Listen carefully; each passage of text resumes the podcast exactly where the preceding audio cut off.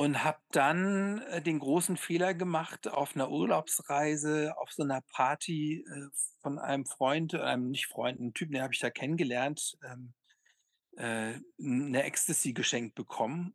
Und diese Ecstasy hat dann auf chemische Art im Grunde mir genau das gegeben, was ich brauchte, nämlich Erholung, Abstand.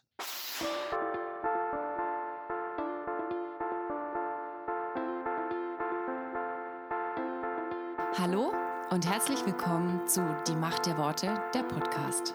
Authentisch, praktisch, gut. Und jetzt viel Spaß mit der neuen Folge.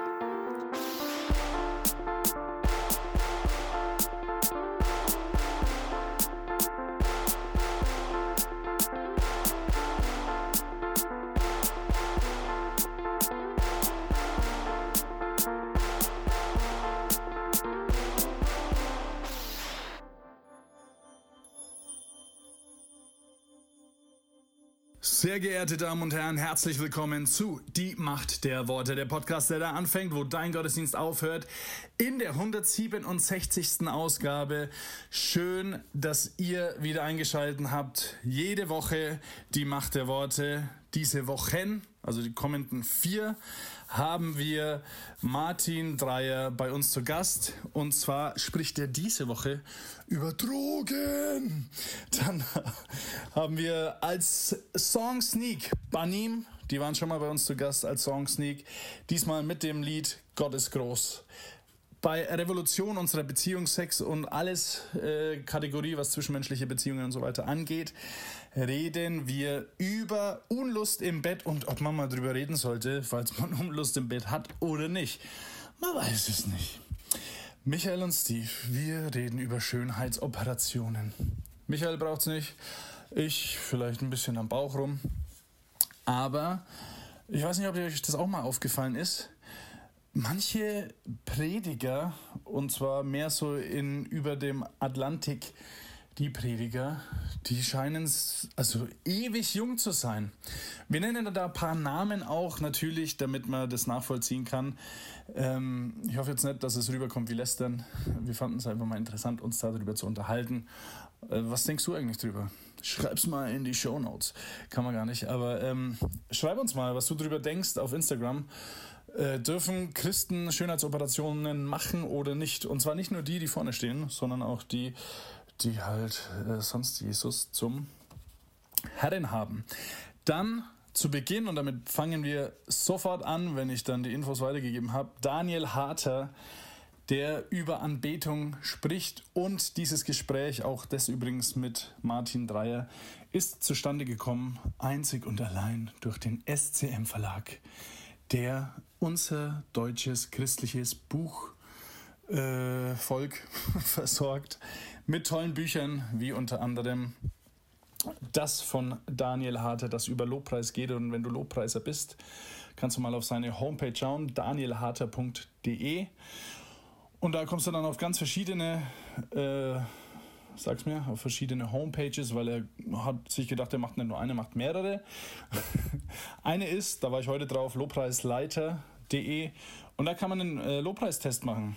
Und Leute, das besprechen wir in irgendwann später, damit äh, Daniel Harter noch mal ein bisschen Fame bekommt, äh, über meinen Lobpreistest und wir machen natürlich mit Michi.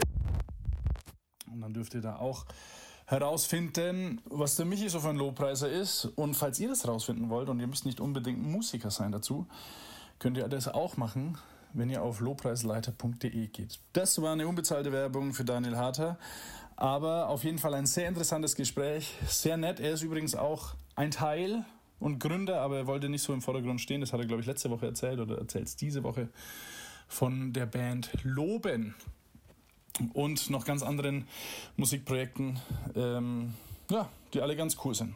So, jetzt äh, kommt der Infoblock. Also das war jetzt quasi die Übersicht und der Infoblock, den rate ich jetzt nur so runter. Und zwar am 28.10.2023, unbezahlte Werbung, One Love Jam in Würzburg. Unter anderem dabei sind Johnny Socks, Jermaine Dobbins und andere. Äh, die noch kommen, die man so kennt aus dem Gospel Rap, aus dem christlichen deutschen Gospel Rap. Ähm, genau, Die sind vertreten, seid dabei. Falls ihr einmal Revue passieren lassen wollt, was vor drei, vier Jahren äh, bei der One Love Jam passiert ist. Wir haben da eine Doku gemacht, ihr müsst ja einfach suchen, die ist sehr, sehr weit hinten bei äh, den ganzen Episoden. Und interessant ist, damals war wahrscheinlich die Hälfte, die heute bekannt ist, nicht so bekannt wie heute. Und wir hatten sie aber vor dem Mikrofon.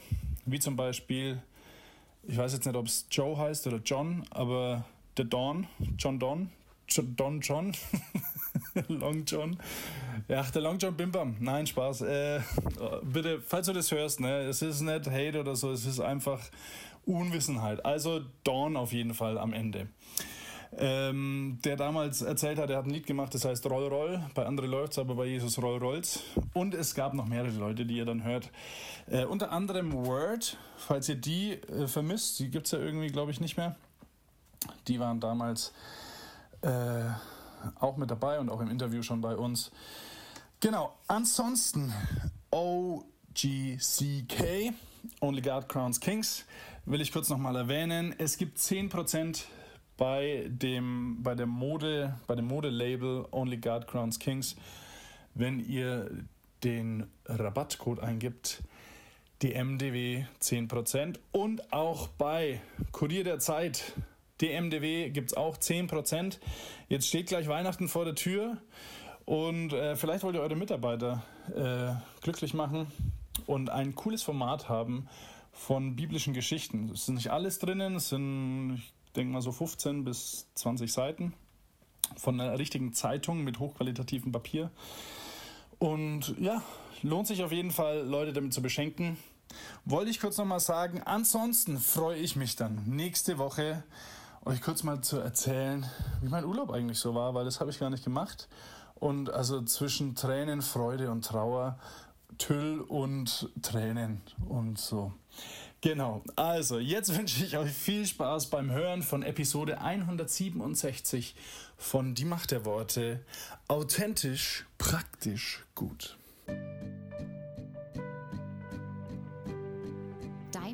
Öffnet mir die Augen. Dein Wort ist Kraft. Dein Wort und meine Seele wird gesund. Dein Wort gibt Trost. Dein Wort ist ein Licht auf meinem Weg.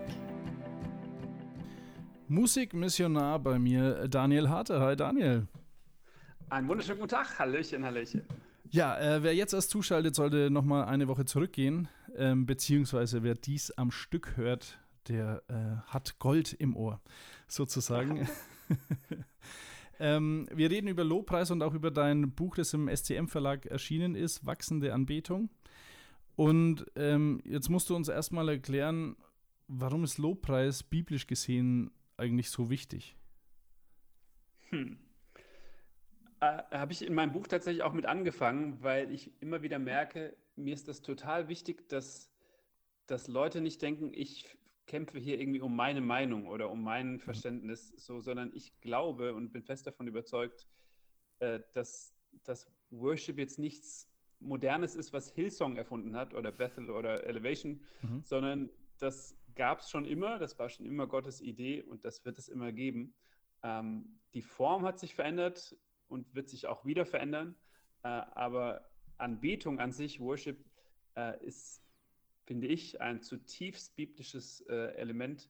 Äh, und ich, ich finde, die Bibel ist voll von Geschichten äh, über die Kraft von Anbetung, ähm, über Theologie von Anbetung. Und das, da habe ich mein Buch eben auch mit angefangen, mhm. zu sagen, lass uns doch erstmal gucken, auf welcher biblischen Grundlage stehen wir, bevor wir dann über so ganz praktische Themen reden. Ähm, weil das mein Herz in dem Buch äh, eben auch nicht nur Musiker zu erwischen, so, sondern auch wirklich ähm, Lobpreis-interessierte ähm, Gemeindeleiter, Pastoren, mhm. ähm, Leute, die einfach Anbetung auf dem Herzen haben.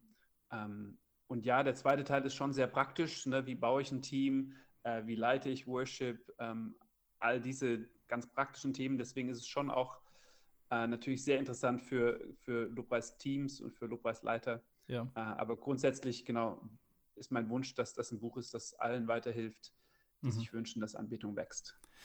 Okay, aber ist Anbetung nur Musik, Daniel? Vielen Dank für diese gute Frage. ähm, Nein, natürlich nicht. Äh, und das, dieser berühmte Satz, äh, Anbetung ist ein Lebensstil, äh, ich glaube, der trifft es in so vieler Hinsicht. Mhm. Ähm, Paulus sagt, seid, dank, seid, dankbar in jeder Lebenslage, ähm, ob ihr esst oder trinkt, was immer ihr tut, dankt dem Herrn so. Ich merke, das kannst du auf viele verschiedene Weisen tun. Du kannst Gott ähm, loben, indem du Geld spendest. Du kannst Gott loben, äh, indem du mit ihm redest, betest. Ähm, und du kannst natürlich singen, was mhm. natürlich die schönste Art und Weise ist, ähm, ihn zu loben. Aber Anbetung ist natürlich viel mehr als nur die Musik, weil sonst würden wir auch Sonntagmorgen alle außen vor lassen, die nicht musikalisch sind. Ähm, und das wäre ja, wäre ja schade. Ich, ähm, in meinen Lobpreisseminaren male ich immer so ein Bild äh, auf die Flipchart mhm. ähm, von unserem Gottesdienst und von so einer Reise, auf die wir in so einem Gottesdienst gehen, äh, wo wir gemeinsam starten und irgendwo hin wollen gemeinsam.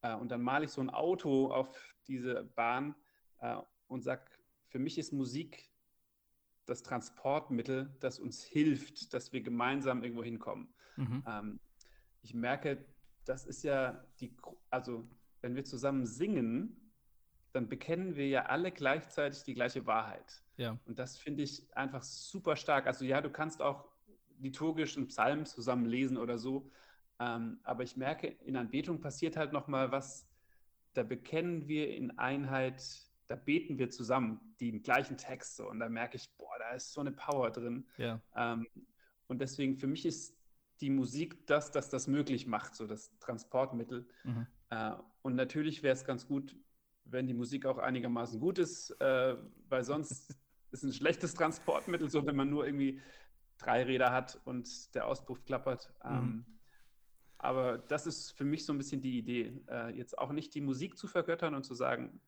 so, es geht hier so, wenn der Gitarrist den Barré-Griff nicht hinkriegt, so, dann brauchst du keinen Worship machen, so, sondern mhm. Äh, ich habe auch schon Musiker erlebt, die musikalisch nicht so super gut waren, äh, aber geistlich sehr, sehr stark waren, wo ich gemerkt habe, diese Anbetungszeit war genauso, vielleicht sogar tiefer, wie die von den Profimusikern, die zwar geil gezockt haben, so, ja. ähm, aber irgendwie das Herz nicht so ganz dabei war. Okay. Ähm, jetzt hast du das ja studiert, ne? Hast du gesagt, glaube ich, Musik, oder? Äh, nee, Theologie tatsächlich. Äh, ähm, aber ja. was, was, aber du hast irgendwas, hast du nicht gesagt, du warst irgendwo und hast das irgendwas gelernt mit Musik? Genau, ich war, ich war zwei Jahre in Amerika mhm.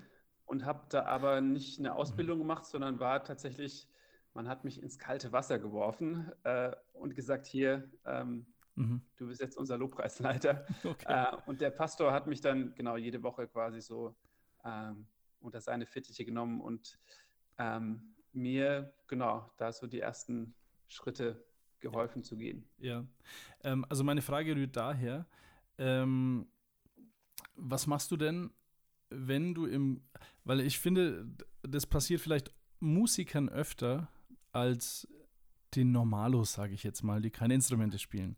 Und zwar, wenn man im Lobpreis steht und entweder man hat eine sehr gute Band ähm, also ich spreche jetzt hier von mir, und man ist abgelenkt von dem, was die alles auf der Bühne schaffen und mhm. ähm, lenken damit von der Anbetung ab.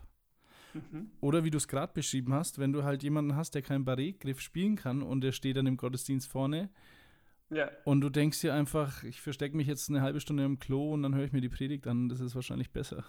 Also hast du da irgendwelche Tipps für Leute, denen es geht wie mir? Vielleicht geht es ja auch dir so, ich weiß es nicht. Also auf jeden Fall ist äh, mein Herz äh, eins von Schulung. Also ich glaube, äh, wir alle müssen immer konstant besser werden. So, wir müssen uns danach ausstrecken, egal wie gut wir sind, mhm. dass wir nie aufhören zu lernen. So, ne? egal, ob du ein Instrument spielst oder singst. Äh, ich glaube, es ist unglaublich wichtig, äh, dass wir Gott unser Bestes geben, nicht so die Überreste oder das, was halt irgendwie, was wir so ein bisschen können, so, sondern zu sagen, Gott ist heilig und er verdient mein allerbestes. Mhm. Ähm, und das ist einer von vielen Gründen, warum wir, äh, Achtung, Werbeblock, äh, die Worship Masterclass äh, gegründet haben. Mhm. Äh, worshipmasterclass.de ist eine Online-Plattform, wo wir ähm, die besten deutschsprachigen Dozenten ähm, in 60-minütigen Masterclasses ihr Herzensthema quasi ähm, erklären. Mhm. Hochwertig produziert, äh, kurz und kompakt.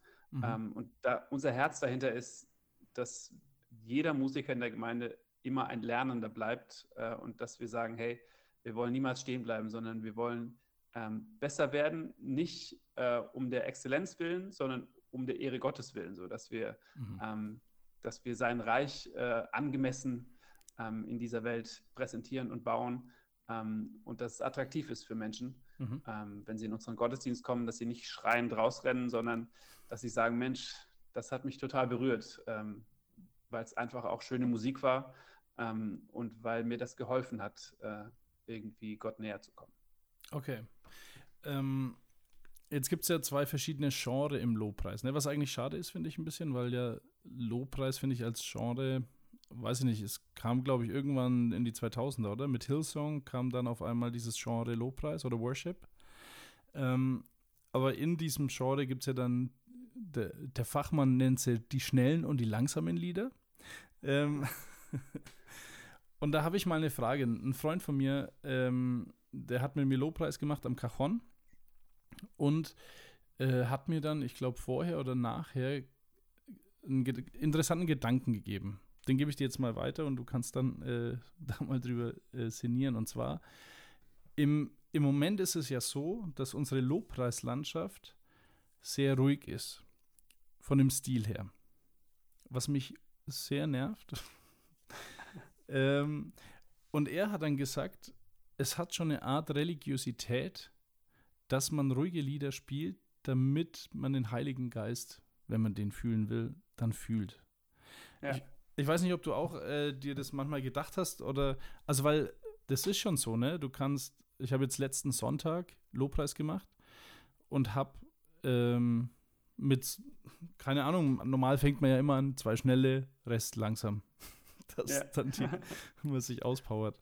Und ich habe äh, angefangen mit ruhigen Liedern und man merkt einfach, wie die Leute irgendwie mehr dabei sind, als mhm. wenn man in schnellen Lieder singt. Also was, mhm. du bist jetzt der Profi und der Fachmann. Was ist denn hier eigentlich, was ist denn hier los? Ähm, also wir sind ja gerade gar nicht so richtig dazu gekommen, äh, in die Bibel zu gucken. Wollten wir eigentlich die Stimmt, Grundlagen, ja. äh, biblischen Grundlagen äh, Kommen wir noch reden. dazu. Kommen wir noch dazu.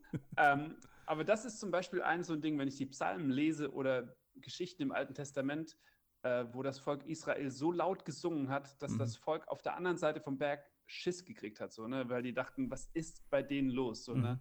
ähm, wo die in Jericho die Mauern einstürzen, weil die halt irgendwie Blasorchester da irgendwie auffahren. Ähm, also und in dem Psalm, wenn ich sehe, wie David da vor der Bundeslade so wild tanzt, dass seine Frau sich richtig aufregt, so ähm, ich gehe davon aus, dass das jetzt nicht alles Balladen waren, die die da gesungen haben, so ja. grundsätzlich, ähm, wenn ich in die Bibel gucke. Mhm. Ähm, und mir ist das auch ein Riesenanliegen. Ähm, ich habe das Vorrecht, Teil des ähm, Feiert Jesus Liederbuch-Komitees zu sein, wo wir äh, immer wieder auch gucken, welche Lieder fehlen denn noch in unseren Liederbüchern. Äh, und tatsächlich ähm, gibt es immer eine Abteilung eben schnelle Abtempo-Feierlieder, die fehlen immer so. Äh, da habe ich euch schon mal angeschrieben sogar. Und habe eins von gut. mir, äh, aber wurde abge abgelehnt. Oh nein, das tut mir leid. Sauerei. ähm, aber wo wir tatsächlich, wir haben dann bewusst angefangen, diese Songs zu schreiben, weil wir gemerkt haben, die mhm. fehlen.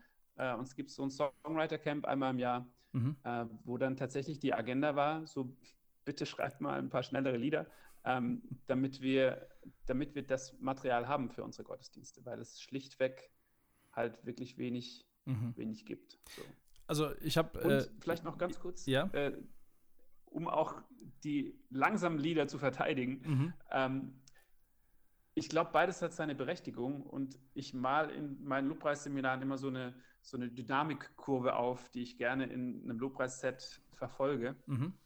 Und tatsächlich habe ich in der Dynamikgruppe immer auch einen Punkt, wo ich die Leute so ein Stück weit in so einen ruhigen Moment hineinführe, mhm. ähm, weil ich merke, also Gottes Geist kann alles, ähm, aber meine Erfahrung ist schon oft, dass in den ruhigen Momenten Menschen mehr Gottesgeist wahrnehmen, bewusster hören, ähm, dass da mehr passiert, so, ne? Ähm, mhm. Weil bei den schnellen, so Happy Clappy, Tanz, Geh-Ab-Lieder, äh, Springen, ähm, die sind auch cool, da erleben wir Gott auf eine andere Art und Weise. Ja. Ähm, aber ich merke, die ruhigen haben schon auch ihre Berechtigung ähm, und vielleicht auch rein, rein menschlich äh, merke ich, hilft es, ähm, Leute auch an so einen Punkt zu führen, wo wir zur Ruhe kommen mhm. ähm, und danach wieder zu feiern. So.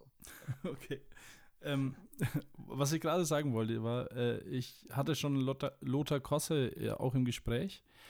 Und, Mann, ja. Und den hat, hatte ich auch gefragt, woran das liegt, dass man keine schnellen Lieder schreibt. Und er hat es gesagt, es liegt vermutlich daran, also genau weiß ich es nicht mehr, bitte hört es nochmal nach, aber er hat gesagt, äh, es liegt auch daran, dass schnelle Lieder schwieriger geschrieben werden. Mhm. Und also, das verstehe ich auch, weil auf dem G, C, E-Moll und D, wenn du es ruhig spielst, fallen dir schneller irgendwelche Melodien ein, als halt auf ja. einem schnellen Ding. Aber ähm, meinst du, das wurde so ein bisschen verprellt? Ich glaube, in den 90ern war doch dieser Pfingstjubel sehr präsent. Und meinst du, das war dann so, das müssten ja jetzt so 50-Jährige sein oder vielleicht äh, mhm. auch 60-Jährige, die das mitgemacht haben, dass dann äh, nach dem Pfingstjubel, dann musste man mal wieder runterkommen und den Heiligen Geist Soaking äh, anmachen oder so? Mhm. Ähm, nö, ich glaube nicht. Also ich glaube, es gibt immer so Strömungen und irgendwie Sachen, die gerade hip sind. Mhm. Ähm, und das geht mal in die eine oder andere Richtung. Also ich erinnere mich noch, als Hillsong angefangen hat mit United äh, mhm. und One Way Jesus und so, da waren wir schon auch irgendwie auf der Rockschiene unterwegs. Mhm. Da sind wir auch nicht mehr. Aber ich glaube, das ist auch einfach, dass sich Dinge entwickeln und auch Bands irgendwie sich weiterentwickeln wollen und ähm, auch irgendwie gewisser Musikstil hip ist. Äh, und leider sind ja E-Gitarren gerade grundsätzlich nicht mehr so ja, stimmt, in, leider, was ja. mich sehr traurig stimmt. Ja. Ähm, aber genau, also die, die Rockmusik ist ja grundsätzlich nicht mehr die, die sie mal war. Die Macht der Worte. Michael und Steve und ihre fünf Minuten. Michi, es gibt ja diesen Spruch, eine dippe Licke. Aha. Eine dicke Lippe riskieren. Richtig. Dann fange ich schon an zu gatzen hier. Ähm, jetzt habe ich ja mal gesehen, manche, äh, bei denen ist das Programm quasi. Also physisch Programm. Mhm, das stimmt, ja. Ähm, jetzt müssen wir da mal drüber reden. Es ist ja, und ich meine, das sagen zu dürfen, weil das ist jetzt nicht, äh, kann man jetzt da ist ja nicht lästern oder so, aber. Weiß irgendjemand von den Zuhörern, was, was der Steve gerade sagen will? Entschuldigung. Stimmt, ja, danke. Äh, wir wollen über Schönheitsoperationen so, jetzt reden. Jetzt, jetzt, ah, Und so jung wie du ja. ausschaust, musst du ja auch schon ein paar gehabt haben. Da muss man doch was gemacht haben dran.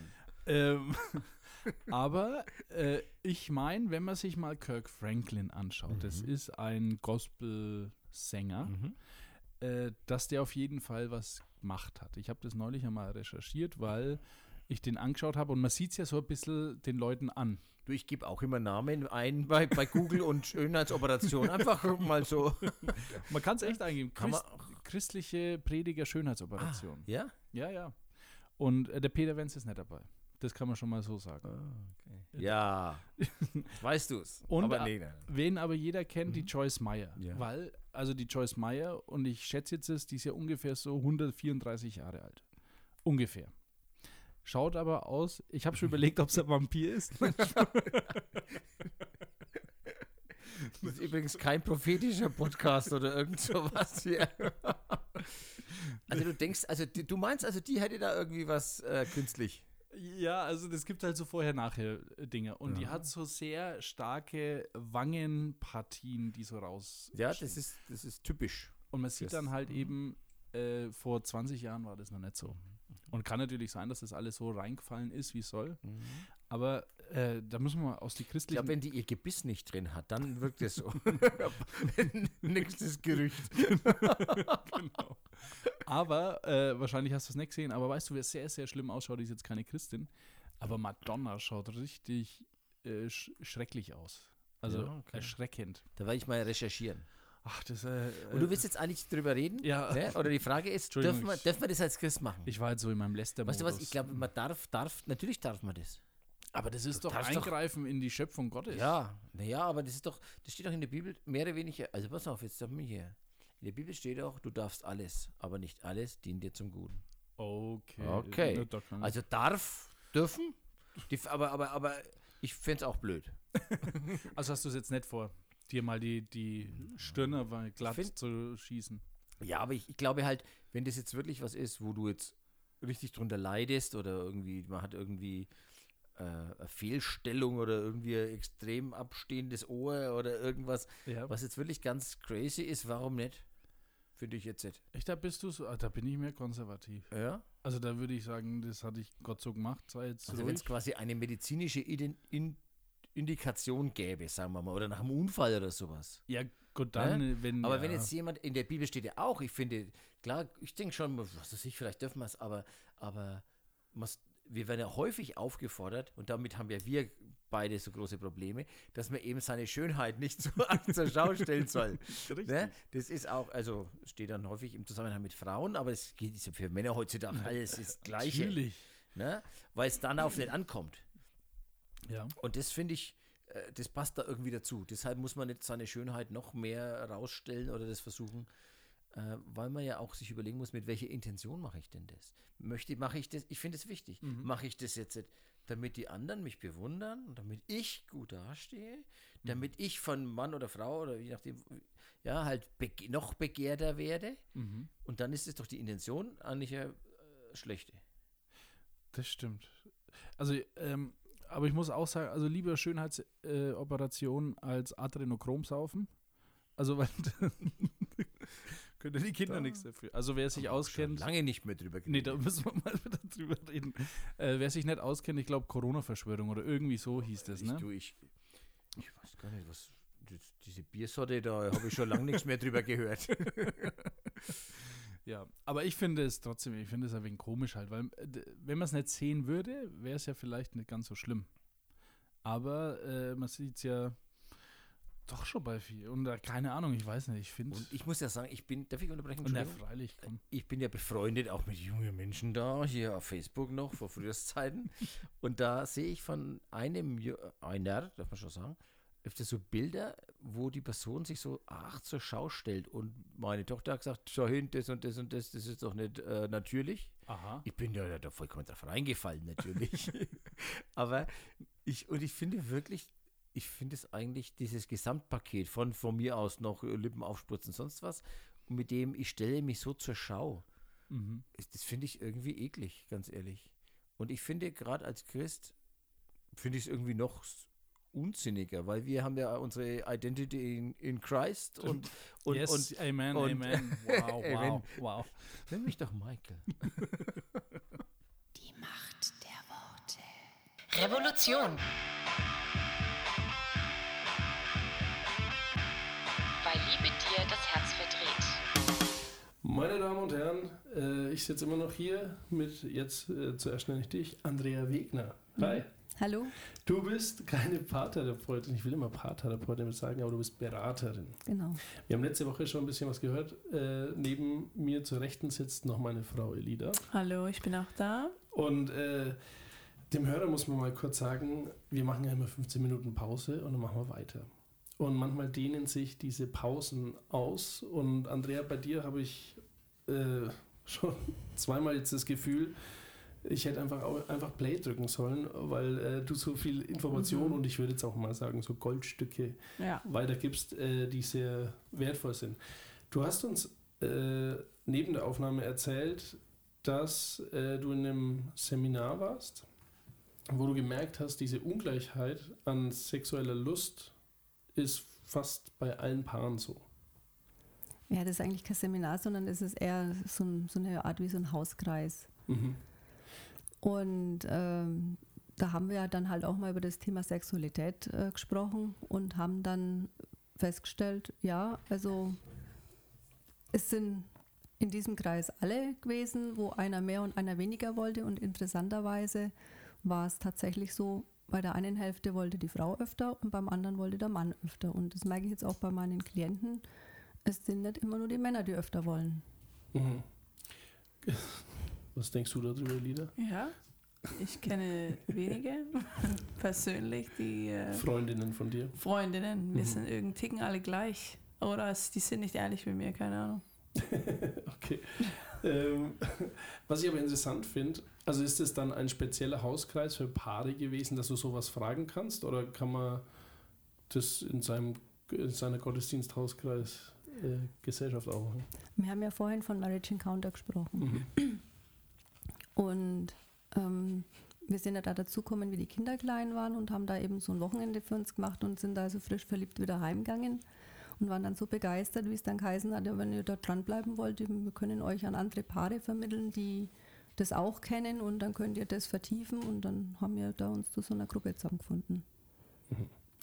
Wie wichtig ist es, dass man andere Paare zum Austausch hat? Sehr wichtig.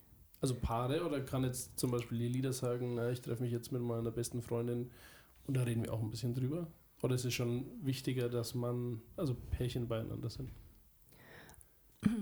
Das kann ich jetzt gar nicht so genau sagen, weil jetzt bei diesem Kreis ist es natürlich so, dass wir auch ähm, Input kriegen, also fachlich. Ne? Mhm. Also wir sind seit 28 Jahren da dabei und äh, haben da also 28 Jahre lang Input gekriegt, beziehungsweise dann irgendwann auch selber gegeben. Und ähm, es ist dann gut, wenn man sich selber, also sich selbst begegnet und überlegt, wie ist es bei mir, wenn man sich mit seinem Partner austauscht, wie ist es denn bei dir? Und wenn man sich dann noch mit anderen Paaren austauscht und wie ist es denn bei euch und man merkt, okay, die kochen alle bloß mit Wasser. Mhm. Oder auch sieht, die haben es jetzt schwer. Die haben es jetzt schon lang schwer. Und irgendwann sitzen sie da und halten die Händchen und strahlen sich an und du stellst fest, okay, die sind zwar zwölf Jahre älter wie mir, aber die haben ihre Krise überwunden und es geht ihnen wieder gut. Aha, so geht es.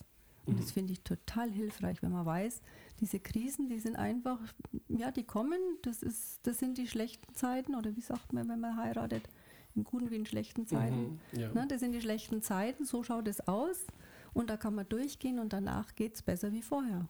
Mhm. Würdest du dich einem anderen Paar Das, ja, ich anfühlen? finde es so ähm, bewundernswert, dass es Menschen gibt, dass die sich treffen als Paar und über so verletzliche Themen reden. Oder da gibt es schon einen Input, ne? Da redet man darüber.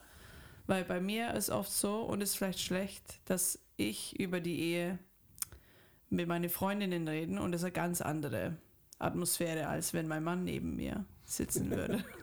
Dann wäre ich nicht so brutal. Keine Ahnung. Ich finde schon, ich finde es cool, also ich finde es echt, äh, ich überlege, wäre das was für uns, aber ist sehr, ich kenne niemanden von unseren Freunden, wo wir da so offen reden könnten.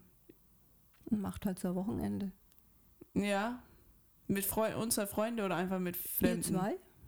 Wir zwei. Wie meinst du am Wochenende, äh, so Sem Seminar oder Mhm. äh, Mm. machen wir, mel- melden wir uns an. Ja. Äh, Marriage? Ich hab schon wieder vergessen, wie heißt Marriage Encounter. Marriage Encounter. Machen wir, äh, lieber Hörer, falls wir uns da treffen, dann haben wir dieselbe Zeit. Ja, das war gut. Ähm, wa- was ich interessant finde, also man, gut, äh, ich weiß jetzt auch nicht, ich finde es vielleicht auch ein wenig komisch, weil das ist schon sehr äh, verletzlich, wie man sich da zeigt. Vielleicht haben wir auch gar keine guten Freunde. Aber wie du davor, wo wir in der Pause oder davor geredet haben, es ist einfacher mit fremden Leuten darüber zu reden, als mit. Äh, Mit dem Karl-Heinz, den ich schon seit 30 Jahren kenne. ja, weil es sehr persönlich ist. Keine Ahnung. Also wir haben die Erfahrung gemacht, ähm, dass wir, also wenn wir da zu irgendeinem Treffen von, wir, wir kürzen das Marriage Encounter immer ME ab. Mhm. Wenn wir zu irgendeinem ME-Treffen gehen und wir lernen da ein neues Paar kennen, da kann man sich nach fünf oder zehn Minuten in einer Tiefe unterhalten. So unterhalte ich mich mit Freunden, die ich schon 20 Jahre kenne. Mhm. Und das in diesen Kreisen, welche Themen, dass man da, über welche, dass man da spricht oder auch nicht spricht, das kann man sich ja selber aussuchen. Man muss sich ja nicht über Sexualität unterhalten. Ja. Aber gut, es ist auch einfacher, wenn man jetzt sagt, äh, ich fahre jetzt da irgendwo hin, die wohnen vielleicht am anderen Ende Deutschlands und ich sehe die erst einmal so schnell nicht. Oder? Also, weil, weil es ist ja nicht so, dass die jetzt aus der Region Nürnberg kommen, alle, oder? Meistens nicht. Okay. Mhm.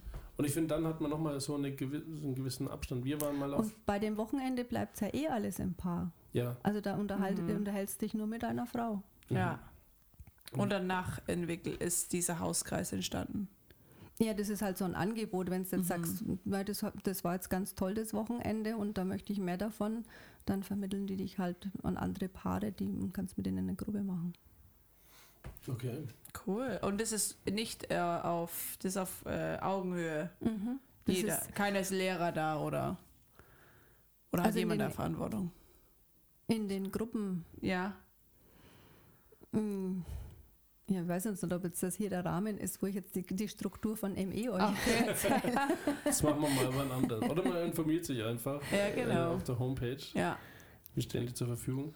Ähm, was ich interessant fand, wir waren auch mal auf einem Eheseminar, war es kurz vor unserer Hochzeit oder na nachher, glaube ich, ne? Nachher. Bei diesem ähm, Red-Kommunikationsding.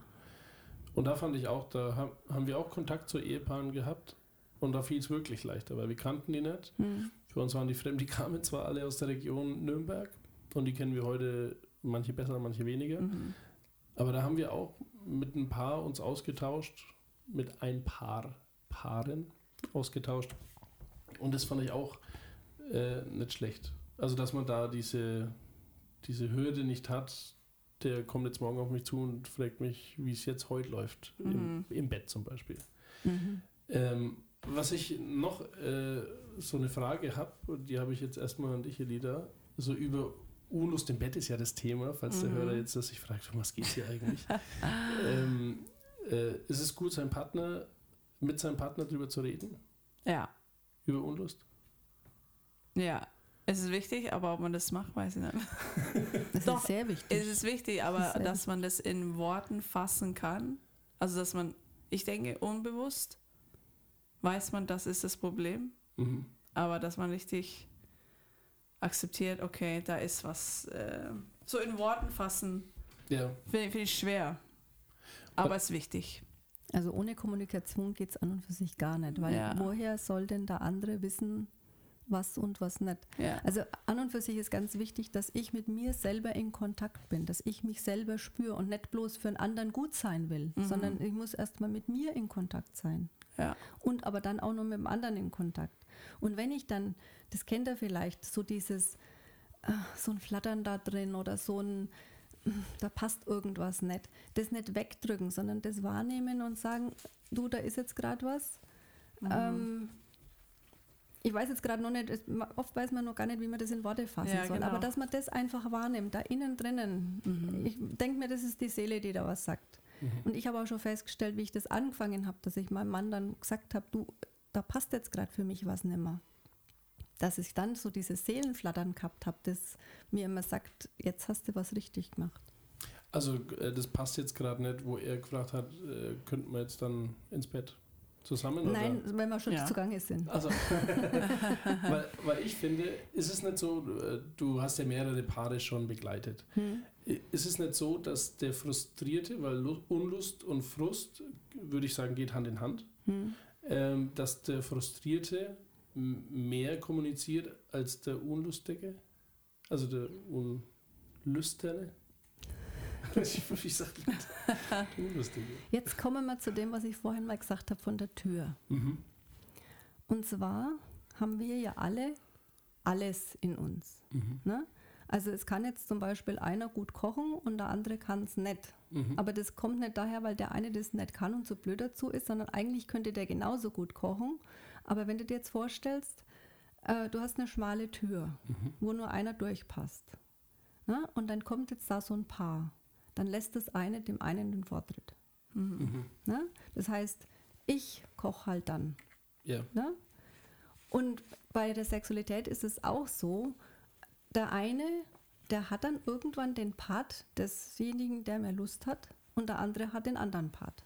Mhm. Das kann also sein, dass also jemand, eine Frau, die überhaupt gar keine Lust hat, irgendwann vielleicht mit einem anderen Mann zusammenkäme, ja, Mhm. rein theoretisch, der überhaupt keine Lust hat und auf einmal hat sie den Part der, desjenigen, der mehr Lust hat. Okay. Also das ist beides in, in, in, in, in jedem angelegt. Mhm. Und man hat aber irgendwann so ein Muster und da ist man dann drin und dann muss man mal gucken. Manchmal ist es ja auch anders. Wie meinst du mit anders? Naja, manchmal ist es ja so, da hast du auch Lust. Wann ist es denn? Also, es muss jetzt nicht sagen, ne, weil das geht ja jetzt hier keiner was an, aber dass man sich einfach mal überlegt, wann ist es denn anders? Oder wie war es denn früher? Hat es da schon mal geklappt? Was war denn da anders? Was haben wir denn da gemacht? Ne, Ich meine, bei euch ist es jetzt ganz einfach, ihr habt kleine Kinder und äh, es gibt kein besseres Verhütungsmittel als ein Kind zwischendrin. Ja, Das stimmt. ja, das stimmt, ja. Okay. Aber, äh, ja, äh, finde ich sehr interessant, äh, diese Gedanken. Ähm, aber auch, du hast ja auch mal gesagt, manchmal hat man nicht gleichzeitig Lust, ne? Also, Genau, äh, das war das ist mit ja- dem, mit dem ähm, der Mann hat in der Früh ja seine Morgenlatte Mhm. und die wird er ganz, ganz zur Anwendung bringen. Die Frau hat in der Früh ihre To-Do-Liste im Kopf, die Kinder sind jetzt dann schon und ich muss noch in den Kindergarten und ich muss noch Essen kochen und was koche ich heute und die Wäsch Waschmaschine muss ich auch noch einschalten und jetzt kommt der daher und will auch noch was von mir. Und dann ist das praktisch ein weiteres To-Do und das macht dann natürlich keinen Bock. Mhm. Ne? Ja. Wenn die Frau dann abends sagt, alles abgehakt, die Kinder sind im Bett, die Wäsche ist wieder im Schrank und äh, Essen hat es auch gegeben und vielleicht weiß sie sogar schon, was morgen gibt oder ist was übrig geblieben, dann ist die total entspannt und können sich durchaus das eine oder andere vorstellen. Und der Mann liegt am Mathe da, hat einen anstrengenden Tag gehabt. Also ich will jetzt nicht sagen, dass der Frau ihrer nicht anstrengend war, aber irgendwas ist beim Mann passiert, dass also äh, der kleine Freund äh, keinen so großen Bock mehr hat. Und das ist das mit dem, ja, wie kommt ihr denn zusammen? Was ist denn, wann, wann sind denn Zeiten, wo es für euch passt? Aber könnte es dann sein, dass, äh, also, du hast ja schon, oder wir haben ja angefangen eigentlich mit, dass äh, alle Paare so ein bisschen Ungleichgewicht haben von sexueller äh, Lust.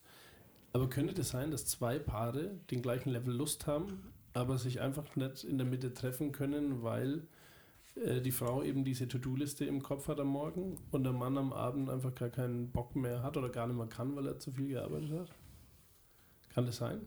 Also, dass man dann sich so äh, misskommuniziert, dass man gar nicht auf einen Nenner wirklich kommt. Ich bin mir jetzt nicht ganz sicher, ob ich es verstanden habe. Du meinst, dass also bei einem Paar beide Partner eigentlich grundsätzlich den gleichen Lustlevel haben, Mhm. aber durch schlechte Kommunikation gar nicht äh, da drauf kommen. Ja. Ähm, doch, ich denke schon. Ich denke, das ist wahrscheinlich das, das ist ganz oft. Mhm.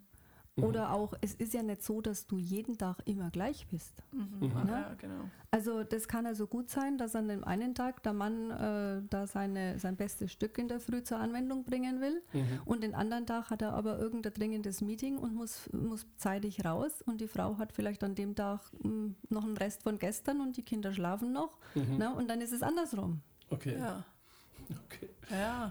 Ja, äh, damit verlassen wir euch, liebe Hörer, äh, für diese Woche und wir hören uns nächste Woche wieder. Die Macht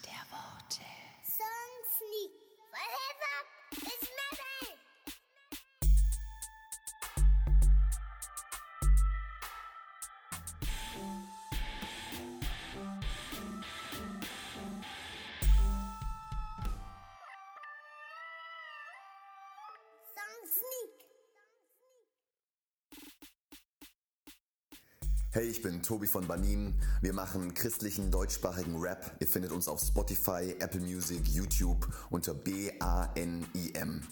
Wir lieben es einfach, Gott groß zu machen und so heißt auch dieser Song Gott ist groß. Unser Gott ist groß, er passt nicht in deine Box rein. Ja, vom Zimmermann zerlegt, du könntest sein Holz sein. Du hast dir ein Bild gemacht, mach mal deinen Kopf frei. Jesus starb für dich am Kreuz, klingt wie eine Torheit, doch so macht sich Gott klein. Er der Gärtner, ich sein Bonsai, ist und er freut sich. Pflaster mich in seinem Haus ein. Es kommt die Hochzeit, leg dir diesen Song ein. Der Beat klopft an die Herzenstür, denn Jesus will dein Gott sein. Ich war gefangen von Dämonen, mein Leib war nicht mein eigener. Die Welt sagt dir, dein Life ist dein, doch jeder dient deinem Meister. Schreiben ihre Namen in den Sand, doch beim nächsten Zug ist er verweht. Ich bin entspannt, weil mein am Buch des Lebens steht. Unser Gott ist groß, König auf dem Thron. Ruf ich seinen Namen, ja, dann flieht jeder Dämon. Unser Gott ist groß und ich bin sein Sohn.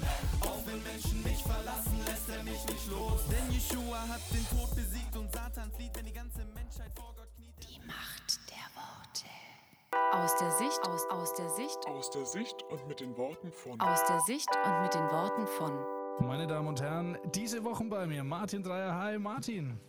Hallo.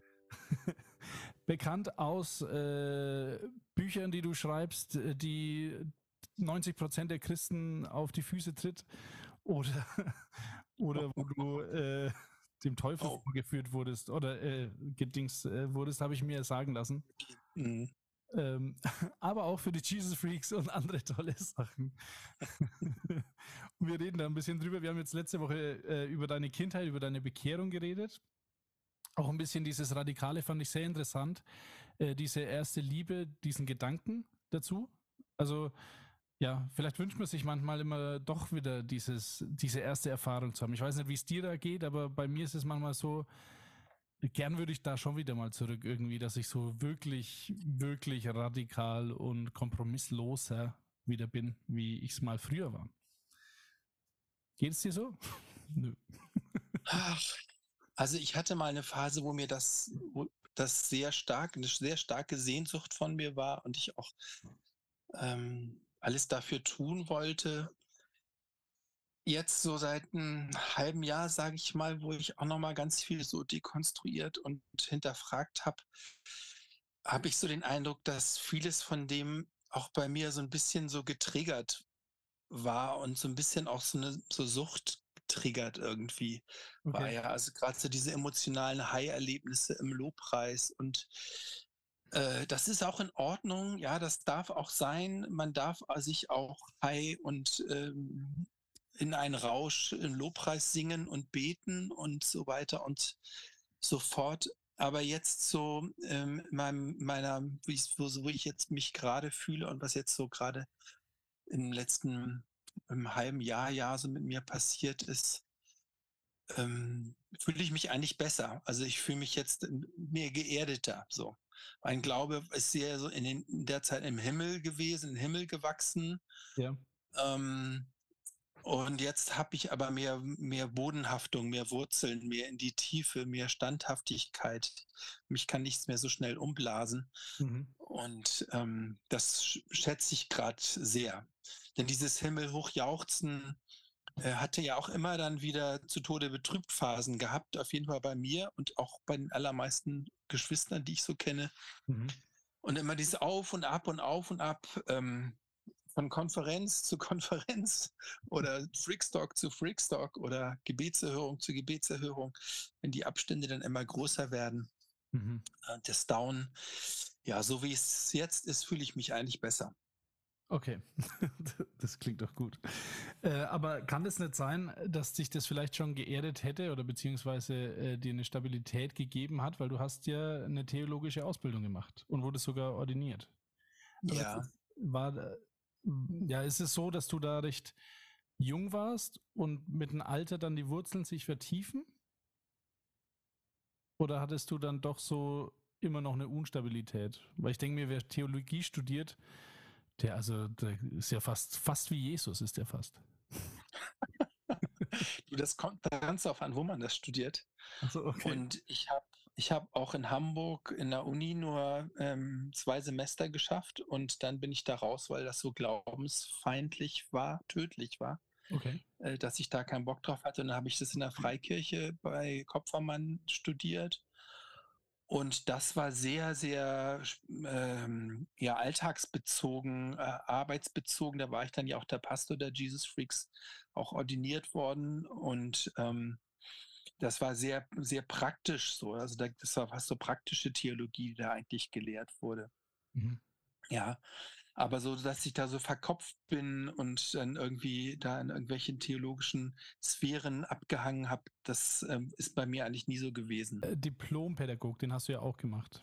Ja, War da der schon da, war da, da schon ein Gedanke, dass wenn du mal Pastor werden solltest, Gemeindeleiter, dass das dir nur helfen könnte? Oder war das eigentlich deine Idee eine ganz andere? das war nicht danach.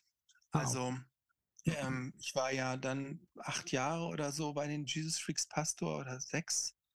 Äh, und äh, danach hatte ich ja einen Burnout und dann habe ich erst noch mal was Anständiges gelernt, würde mein Vater sagen, und habe dann noch mal ähm, mit meinem Abi dann studiert Pädagogik an der Uni in Köln. Ah, okay. Okay. Also, jetzt hast du den Burnout erwähnt. Äh, woher kam der? Na, ganz klar, zu, zu viel gearbeitet ähm, als junger Christ. Ähm, Jesus Freaks Gründung, das war ja, das ist ja explodiert. Also ich habe da mit äh, drei, zwei Mann in meinem Wohnzimmer angefangen, habe die zu mir eingeladen.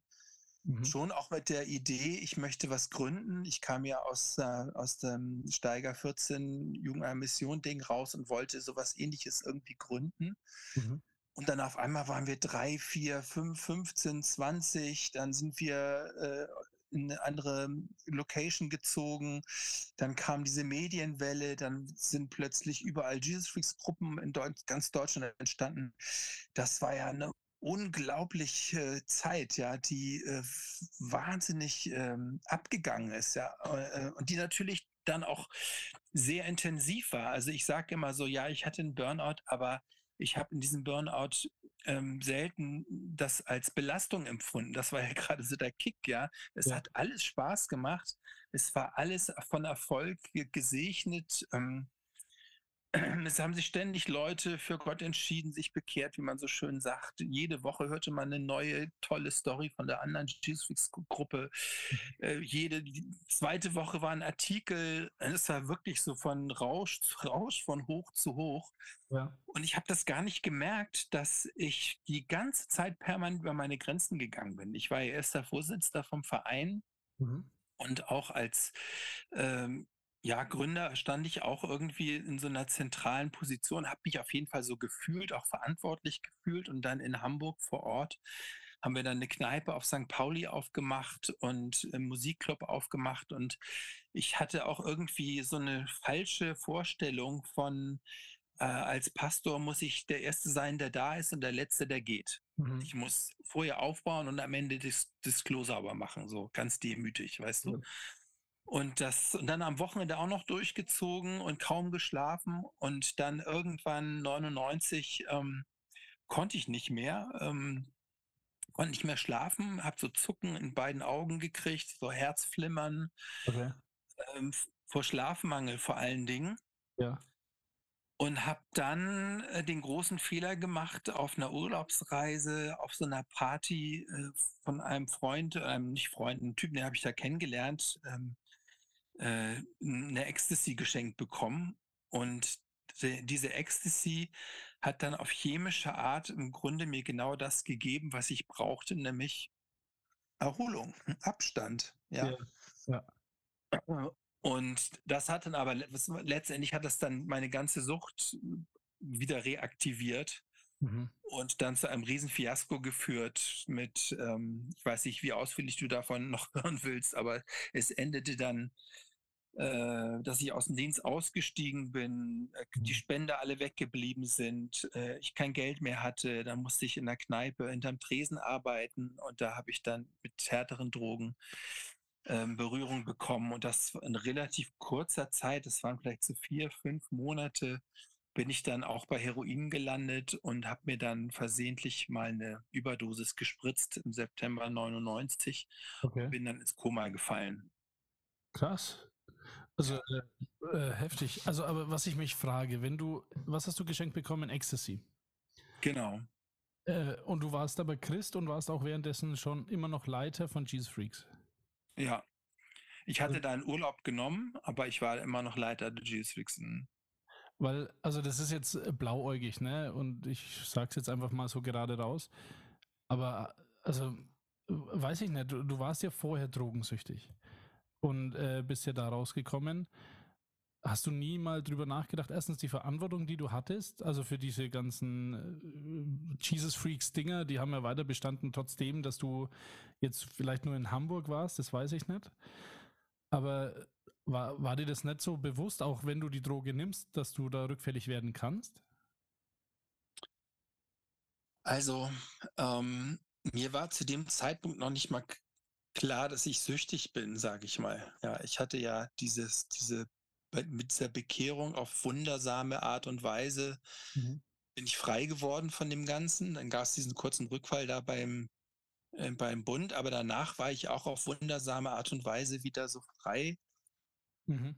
Und ähm, das habe ich sehr viel später erst gelernt, ja, dass ich in in der Therapie, dass ich süchtig bin und dass ich eigentlich auch kein Alkohol trinken sollte, was ich jetzt auch viele, viele Jahre schon nicht mehr mache. Ja. Und es war halt so aus der Situation heraus, ich wollte die Szene kennenlernen und hatte das Gespräch da mit diesem Typen auf so einer Techno-Party. Damals war Techno so ganz neu und ich dachte so, da müssten wir Jesus Freaks auch sein und die Szene müssen wir irgendwie erreichen und habe mich dann damit so einem Typen unterhalten und er erzählte mir dann, ja, weißt du, wenn du wirklich wissen willst, wie Techno funktioniert, dann musst du eine Ecstasy nehmen. So, das ist bei uns die, die Ein Eintrittskarte. Ohne das wirst du uns nicht verstehen können, ja. Okay. Und ich habe mich dann so ganz fromm auch rausgeredet. Also ich will mich da jetzt auch nicht irgendwie entschuldigen oder so. Ich habe da hyper fromm dann irgendwie, ach, ich mache das jetzt mit Gott mit dir und nur einmal und das schaffe ich schon und so. Mhm. Ähm, aber es war dann halt so, so krass vom Erlebnis her, dass dieses eine Mal es dann halt nicht dabei geblieben ist. Ne? Äh, Von einem Freund weiß ich auch, äh, der einen Freund hat, der einen Freund hat, der dein Freund ist. Das muss ich nur kurz so sagen, ne, dass meine Quellenlage ist sehr dünn, aber äh, ich habe gehört, dass du auch mal auf Heroin gepredigt hast. Und wenn ich mich nicht täusche, hat er sogar gesagt bei Rock im Park. War das so? Nee. es sei denn, ich habe das vergessen, aber nee. Äh, nee, Also auf bei Rock Park habe ich nie gepredigt. Nee, ähm, das ist ja aber lustig, so entstehen Gerüchte. Und jetzt haben sich zehn Also Leute die. Wahrheit, die Wahrheit, und das habe ich noch nie in irgendeiner medialen Geschichte erzählt, Mhm. ähm, muss ich aber schon noch ein bisschen ausholen. Also es gibt äh, ein, eine Geschichte, die dahinter steht. Ja. Ich habe ich hab jetzt ein aktuelles Buch draußen, der Panikpastor, ne, wo ich äh, äh, auch für meine, viele meiner Bekannten überraschend von Panikattacken erzähle, die ich immer vom Predigten hatte und unter denen ich wirklich gelitten habe. Mhm. Und diese Panikattacken, die fingen irgendwann an in Hamburg mal beim Predigen, dann war es wieder ein bisschen besser, dann war es wieder ein bisschen schlimmer. Und das war so eine Phase, wo das ähm, wieder ganz schlimm war, äh, dass ich wirklich so vor dem Predigen das Gefühl hatte, ich sterbe. Und ähm, und da habe ich, das, das, das war aber auch in dieser, wo ich ab und zu wieder angefangen habe, Ecstasy zu nehmen. Und da habe ich irgendwann mal eine halbe Ecstasy vorm Predigen genommen. Das war aber in Karlsruhe, das weiß ich noch. Ich sage jetzt nicht die Gemeinde, nicht, dass die Leute sich die Kassette noch besorgen. Äh, und ähm, habe dann auf Ecstasy diese Predigt gehalten, genau. Mhm. Auf, also um diese Panikattacke in irgendeiner Art und Weise damit äh, bekämpfen zu wollen. Ähm, das war aber auch schon eine Phase, wo ich im Rückblick sagen würde, da hätte ich eigentlich nicht mehr predigen sollen. Da war schon so viel in meinem Leben durcheinander. Mhm. Ich hatte dem das zugesagt und ähm, wollte dann auch nicht absagen, aber das war, da habe ich auch ganz selten noch irgendwie so Sachen angenommen und das hatte ich irgendwie angenommen. Aber im Rückblick war das scheiße, das hätte ich nicht machen sollen. Das ist klar, logisch. Und du meinst aber auch vom Zeitpunkt her war das schon eigentlich nicht mehr dran oder nach der Ecstasy-Tablette? Also, Das war halt in dieser äh, ersten Rückfallphase, in dieser Ecstasy-Rückfallphase mhm. und ähm, ähm, relativ am Anfang. Und ich habe das dann, weiß nicht, wie lange das ging, waren das zwei Monate, drei Monate? Dann habe ich es irgendwann geschafft, äh, aufzumachen und zu erzählen, äh, erstmal dem Leitungskreis der Jesus Freaks und dann haben die mich äh, aus allen Diensten rausgenommen und natürlich bin ich dann auch mit dem diesem öffentlichen Bekenntnis auch aus, dem- aus dem Predigtdienst dann rausge... Ge mich habe ich da rausgenommen, ja. Die Macht der. Vielen Dank fürs Zuhören. Folge uns auf Instagram, Spotify, YouTube und Facebook. Wenn dir diese Folge gefallen hat, abonniere uns. danke Wilhelm für bis jetzt und wir sehen Gerne, uns gerne geschehen. Die Macht der Worte. Vielen Dank fürs Zuhören. Folge uns auf Instagram, Spotify, YouTube und Facebook. Wenn dir diese Folge gefallen hat, abonniere unseren Kanal und wir freuen uns über 5 Sterne bei iTunes. Wenn du Fragen, Anregungen oder Verbesserungsvorschläge hast, kontaktiere uns unter die Macht der Worte at mail.de. Wir hören uns nächste Woche wieder.